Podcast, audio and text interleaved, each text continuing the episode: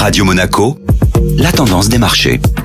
La tendance des marchés avec Société Générale Private Banking. Bonjour Alexandre Rolando. Bonjour Benjamin. Alors que la guerre en Ukraine est rentrée dans son deuxième mois, le marché semble désormais dans une phase attentiste. Au terme d'une séance en Dancy vendredi, les marchés clôturent la semaine sans véritable tendance, pris entre la guerre en Ukraine, l'envolée des cours des matières premières et les conséquences des sanctions occidentales contre la Russie. Ce contexte géopolitique tendu s'est reflété dans les statistiques économiques. En Allemagne, le climat des affaires s'est dégradé sur le mois de mars. Même constat du côté des États-Unis où l'indice mesure durant la confiance des consommateurs s'est tassée, renouant avec son plus bas niveau depuis août 2011. Finalement, la préoccupation des investisseurs demeure l'inflation, avec la peur que celle-ci échappe à tout contrôle. Bilan des courses, le Stoxx Europe 600 termine la semaine à l'équilibre à moins 0,15%. Les valeurs liées aux matières premières et l'énergie en pôle position et soutien des indices depuis le début de l'année se sont de nouveau distingués avec des performances hebdomadaires moyennes de plus de 6,5%.